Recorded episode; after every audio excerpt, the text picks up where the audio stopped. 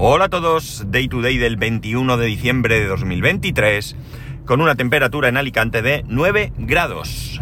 El penúltimo día antes de las vacaciones de Navidad, el penúltimo podcast de este año y también el día antes de que del día de la salud, ¿verdad? Porque mañana es el sorteo de la lotería y es el momento en que como no nos toca diremos, pero tenemos salud, ¿verdad? Más viejo esto yo, pero una realidad. Alguien no dirá que es la salud, que le ha tocado un dinerito, pero mira, oye, qué bien está.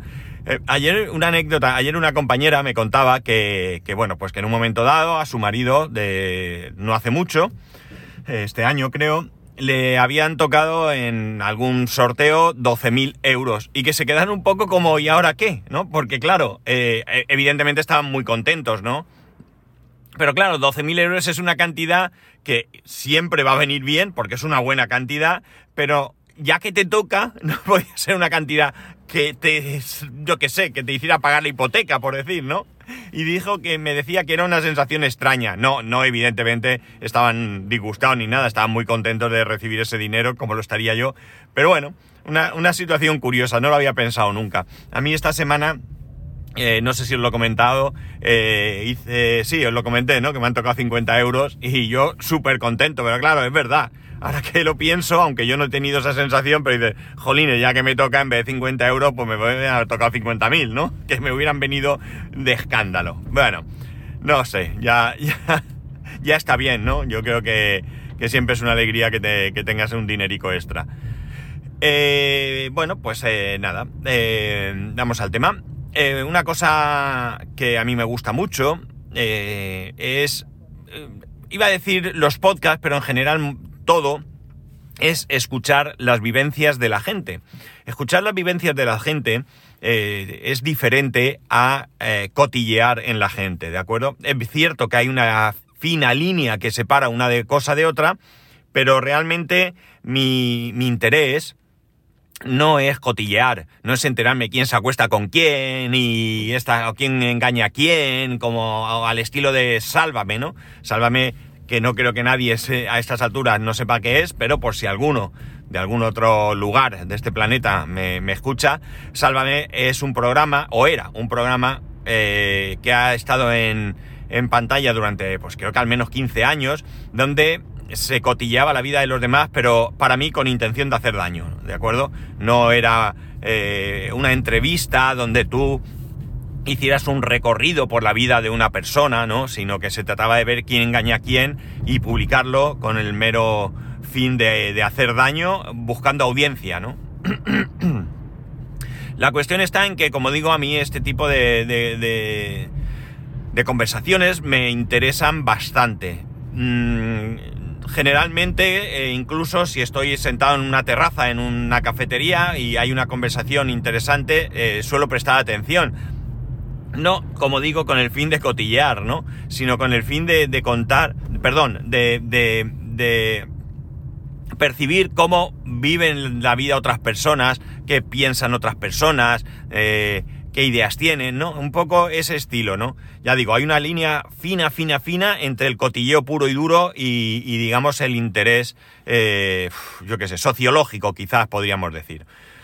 Yo, quizás por mi forma de ser, tengo la suerte o la desgracia eh, de que la gente, pues, confía en mí y muchas veces, pues, vienen a contarme sus problemas. Esto, digo la suerte o la desgracia porque me parece una suerte que, que la gente confíe en mí.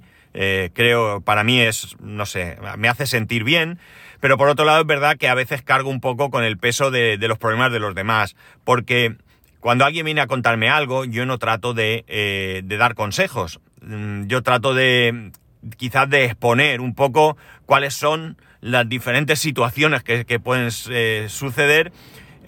Digamos que ayudar a, la, las personas a poder reflexionar más calmadamente, más tranquilamente, ¿no? En, en, el trabajo, por ejemplo, ya me ha sucedido en el tiempo que llevo varias veces que me he encontrado con personas que en un momento dado pues me han contado problemas personales, problemas de salud, cosas así que de alguna manera pues pues ya digo, yo no tengo, no tengo una varita mágica para ayudar a los demás a solventar esos problemas. Simplemente, pues puedo eso, ayudar a, que, a que tengan una visión lo más amplia posible y para, pues bueno, no sé, pues para tomar una decisión o para eh, ganar en tranquilidad o que, lo que sea.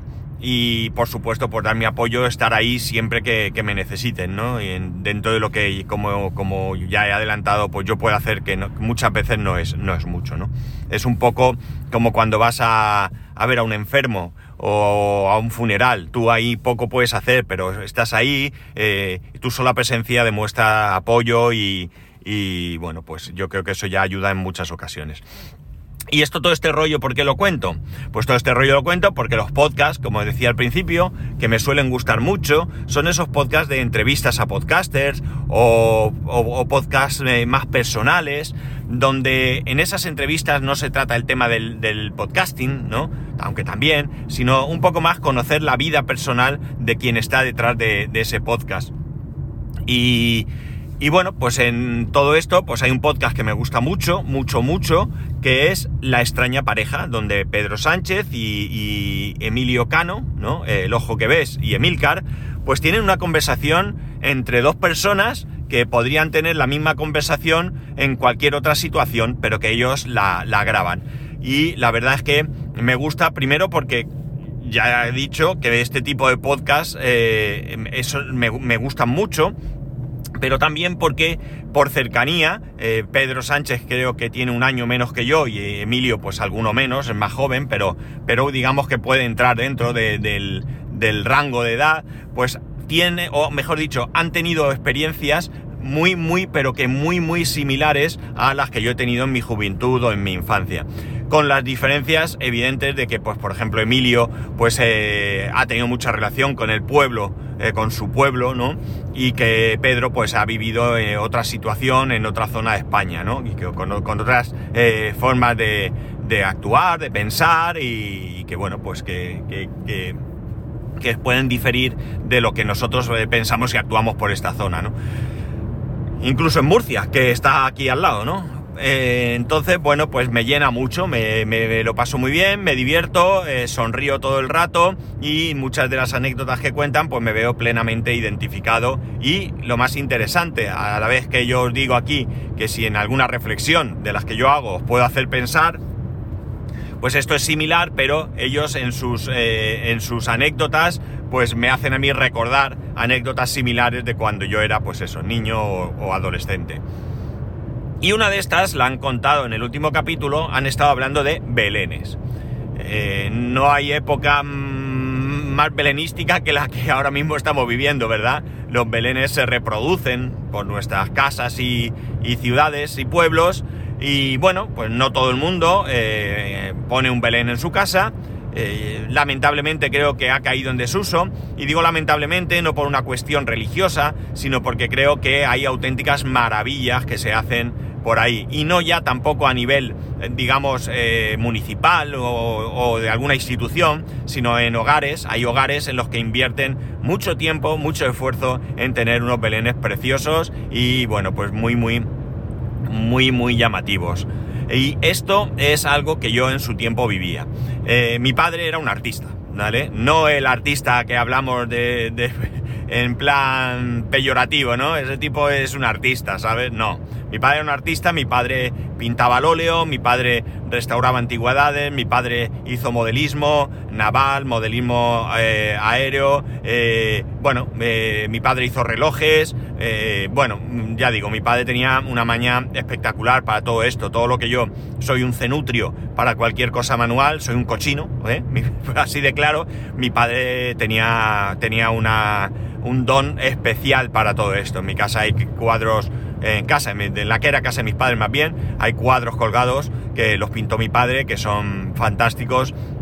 De la misma manera, pues que tenemos, eh, pues eso, un reloj que, construyó él, no la maquinaria, entenderme, sino lo que es el, reloj en sí y otras cosas que, ya digo, mi padre tenía, eh, pues eso, un don que, yo pues no he heredado, he heredado quizás otras cosas, pero no, no este don.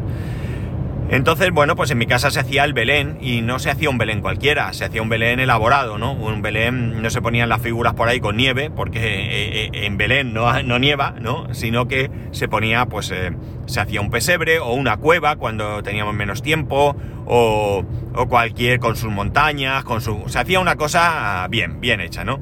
eso sí que lo heredé yo en algún momento y en mi casa me encargaba yo de hacerlo al final, hacer una montaña es relativamente fácil. Con papel de periódico, cola blanca, agua, vas eh, conformando la montaña y luego la pintas y bueno, pues es relativamente sencillo de hacer, ¿no? Y bueno, eso ya digo, yo lo haré y hacíamos un Belén gigante. Y cuando digo gigante, me refiero a gigante para una casa, ¿no? Estamos hablando de un Belén que fácil podría tener, pues no sé, dos metros y medio por metro y medio, ¿no? O, o más, no, no, más, no, quizás sería esa la medida y el Belén estaba, estaba pues toda la Navidad hasta después de Reyes allí puesto, ¿no? Eh, cuando terminábamos, eh, cuando terminaban las fiestas se recogían todas las figuras y lo que era el decorado se, tiraba, no, se aprovechaba de un año para otro, ¿no? Eh, sí que alguna cosa hizo mi padre que después se aprovechaba, que yo no sé si eso seguirá por casa de mis padres, yo no recuerdo haberlo visto. Es una pena, porque sí que había un pesebre muy chulo que hizo mi padre, desmontable, con lo cual lo podía guardar relativamente bien. Eh, pero no recuerdo yo si eso en algún momento de la historia pues eh, terminó estropeándose o mi padre lo tiró, no, no lo sé, no lo sé. El caso es que, bueno, pues ese Belén eh, se hacía. En mi actual casa no hemos tenido jamás un Belén, nunca sí que es cierto que realmente me gustaría porque, porque me gusta, más que tener el Belén en sí, que también, me gusta el proceso de construir ese Belén, ¿no? Y hoy en día, con toda la tecnología que tenemos, pues puede ser algo muy chulo, con luces, con, no sé, eh, río o lo que sea que puedas hacer ahí, o una charca, no lo sé, pero se pueden hacer cosas muy chulas, ¿no? La cosa es que es que bueno, pues en mi casa no nos hemos animado o no me he animado, principalmente porque no tengo realmente un sitio donde tener. Eh, pienso ahora mismo en un sitio donde podía hacerlo, no muy grande, tenemos una cómoda y sobre esa cómoda se podía hacer algo decente, pero ya digo, no me ha dado nunca y, y, bueno, pues ahora en este momento honestamente creo que es imposible con el gato, ¿no? Porque el gato precisamente a esa cómoda se suele subir y bueno, pues eh, creo que es imposible, eh, en este momento ya eso se ha perdido. Lo que sí que ponemos es un nacimiento. Ya sabéis la diferencia entre un Belén y un nacimiento, aunque todo, aunque se tiende muchas veces a llamar Belén a cualquier cosa, un Belén, digamos que es una representación eh, más amplia, donde aparte de, tener el pesebre, pues tenemos pastores, ríos, artesanos, otras casas, etcétera, etcétera, y el nacimiento es puramente eh, lo que es el pesebre, por decirlo así, ¿no? La Virgen, San José el niño, el buey, la mula y poco más, ¿no? Pues bien, eso sí que llevamos muchos años poniendo uno en casa. Atención, vehículo detenido en el arcén más adelante. Eh, ya lo sabéis, por si, por si pasáis por aquí. Bueno, la cosa está en que, en que ese, ese nacimiento son unas figuras, mmm, pues San José puede tener fácil, mínimo, mínimo, yo diría que más de un palmo, ¿no? Y, y bueno, pues es un nacimiento que tiene una cierta curiosidad. Y ese nacimiento, hubo una, una temporada que ya he dicho que soy un poco marrano, pero algunas cosas no se me dan del todo mal y pintar figuras, figuras de escayola, aunque ahora se hacen de otra cosa mejor, pero esas pinturas de escayola, pues eso no se me da mal pintarlo. La verdad es que me quedan bastante bien, no, está, no sé si está bonito o feo que lo diga yo, pero se me da bastante, bastante, bastante bien. Eh, he pintado algunas meninas para mi suegra, bueno, pues y el nacimiento que tenemos en, casa. El nacimiento, ya he dicho, puro y duro. La Virgen, San José, el niño, la mula y el buey. Eh, eh, esto yo, pues ya digo, cuando me dio, pues fui a una tienda, eh, una tienda especializada en este tipo de cosas que hay en Alicante, concretamente en el barrio de Benalúa. Y eh, esta tienda tiene la particularidad de que, bueno, la tienda se llama Remigio Soler.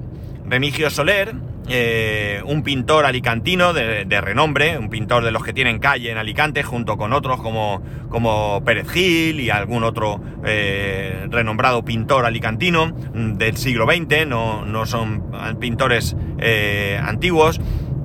de hecho, no sé, Remigio Soler, en la época que os estoy contando, el hombre vivía y la tienda la regenta su hijo. Su hijo regenta la tienda, es una tienda donde vende todo tipo de, figuras, pinturas, eh, materiales, pero además dan talleres para personas que quieran aprender por diferentes técnicas y demás. Eh, yo fui a, ese, a esa tienda, me atendió Remigio Soler Hijo, me atendió magníficamente.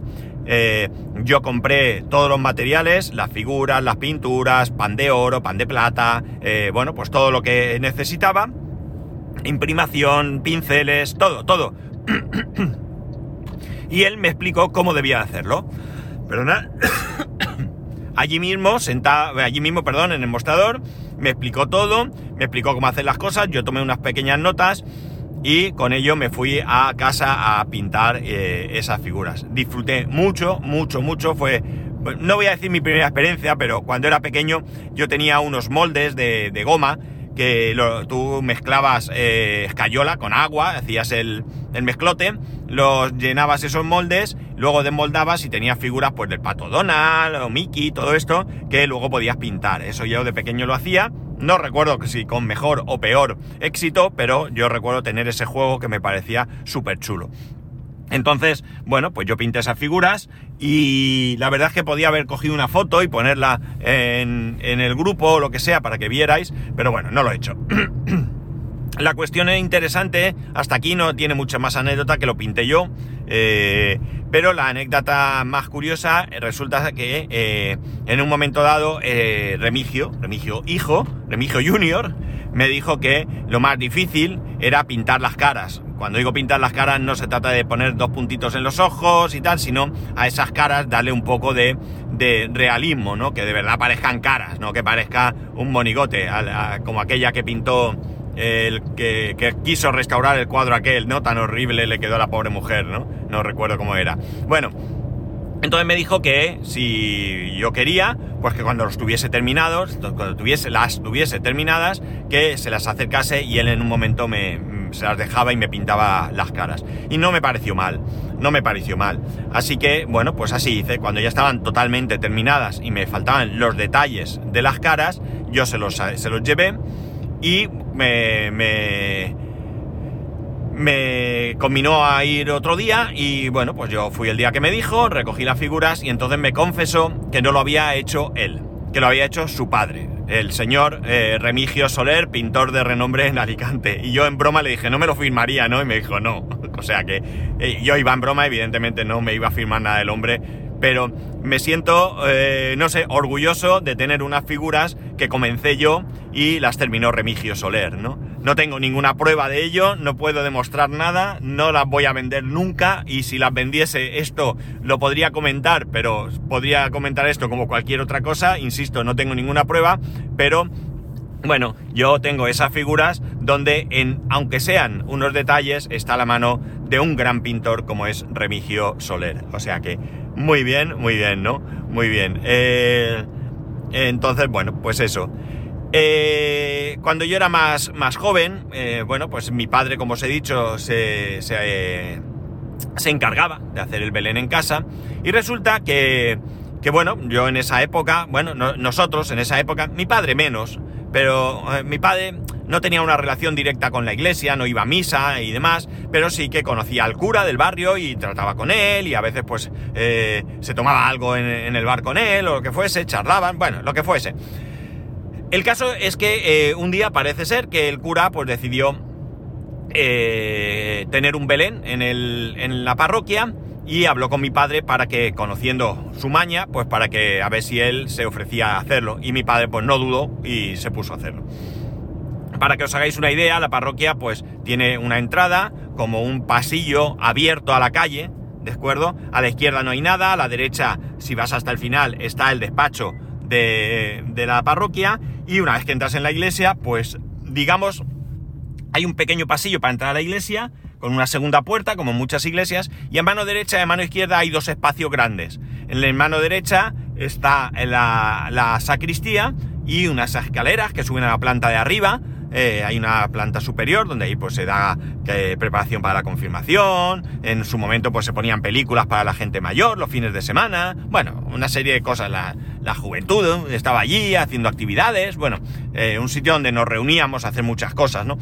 Y en la parte izquierda, abajo, es como una habitación vacía, totalmente abierta por una de las paredes hacia, hacia lo que es la, la, iglesia en sí, y allí pues creo que en un momento pues estuvo el confesionario o algo así. El caso es que ese espacio, que es muy grande, más grande que mi salón, pues se empleó para hacer allí el Belén y se ocupó todo el espacio. No os podéis imaginar, era una auténtica ciudad, ¿no? Allí tenías una, una ciudad completa con sus casas, con sus eh, eh, molinos que se movían, con su noria que se movía. Bueno, una cosa realmente espectacular, ¿no? Una cosa muy, muy grande y muy chula, muy chula. Y no es porque lo hiciese mi padre, sino que mi padre con mi colaboración. Todo hay que decirlo que también algo participé en, en todo ello.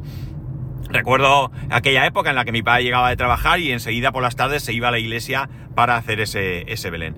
El caso es que ese Belén se presentó a concurso y el cura, don Rafael, un tipo excepcional, donde los hubiese, ya falleció, eh, y mi padre, pues fueron allí a ver el tema de los premios y por sorpresa se vinieron con el premio de la categoría especial. Era algo que ni pensaban ni esperaban y se llevaron ese premio. No recuerdo si ese premio estaba dotado de cantidad económica o solo era un trofeo o una mención, eso no lo recuerdo, pero ese Belén eh, se llevó ese premio.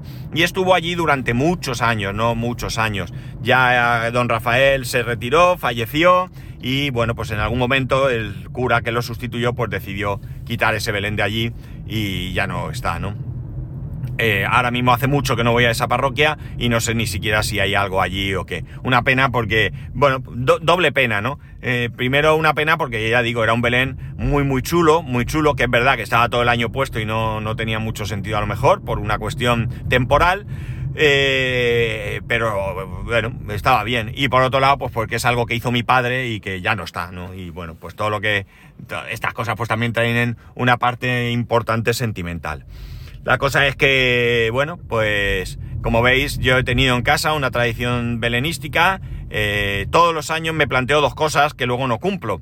La primera cosa sería el hacer el Belén, que ya digo, veo bastante dificultad en poder conseguirlo por las circunstancias gatunas actuales. Y por otro lado me planteo el comprar las figuras de los tres Reyes Magos con sus camellicos de la misma serie que tengo. Y si es que existe o si no, pues lo más parecido. Y con este... y pintarlos, ¿no? pero al final siempre me animo a poco tiempo de, de, la Navidad y es imposible. Esto requiere, requiere mucho tiempo, ¿no? Pintar, pintar este tipo de figuras, si lo quieres hacer bien, eh, requiere mucho, mucho tiempo. Yo ya digo, haré una foto, a ver si mm, soy capaz de acordarme con esta memoria de pez. Hago una foto y la publico por ahí en redes sociales y todo para que las veáis y, y, y que deis vuestra opinión si queréis, no hay ningún problema, ¿no? Entonces, bueno, no sé si vosotros en vuestra casa actual o, paterna, o vuestros abuelos o qué, habéis tenido este tipo de, de, de actividad, montar el Belén, ¿no? que voy a titular este, este podcast como aquella película, ¿no? Se armó el Belén, me ha hecho gracia. Y, y bueno, pues también había otras tradiciones. Mi abuela, por ejemplo, tenía un niño Jesús que lo sacaba únicamente en Navidad, ¿no? Un niño Jesús antiguo, antiquísimo. No sé dónde está ese niño Jesús, si estará en mi casa o estará en casa de, mis tíos, pero bueno, era una figura que ella ponía todas las Navidades. Y ya está. Eh, tradición belenística. Bueno, eh, ahora mismo no, pero, pero sí que la he tenido. Y nada, recordad que mañana es el último capítulo del año, aquí estaré. Al final teletrabajo, tachan, me han dado la opción de teletrabajar. Eh, yo no quería pedirlo porque era el, único que iba a estar aquí, pero por lo visto va a venir muy poca gente, así que teletrabajaré y cerramos el año. Eh, y ya está, nada más. Ya sabéis que podéis escribirme a arroba spascual, spascual spascual.es, el resto de métodos de contacto en spascual.es barra contacto. Un saludo y nos escuchamos mañana.